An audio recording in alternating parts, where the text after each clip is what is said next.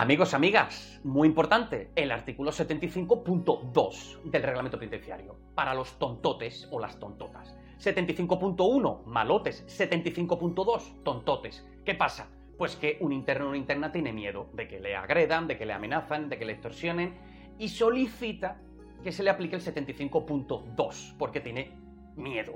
¿Qué ocurre? Pues el director de nuevo es el que se encarga de aplicar el 75.2.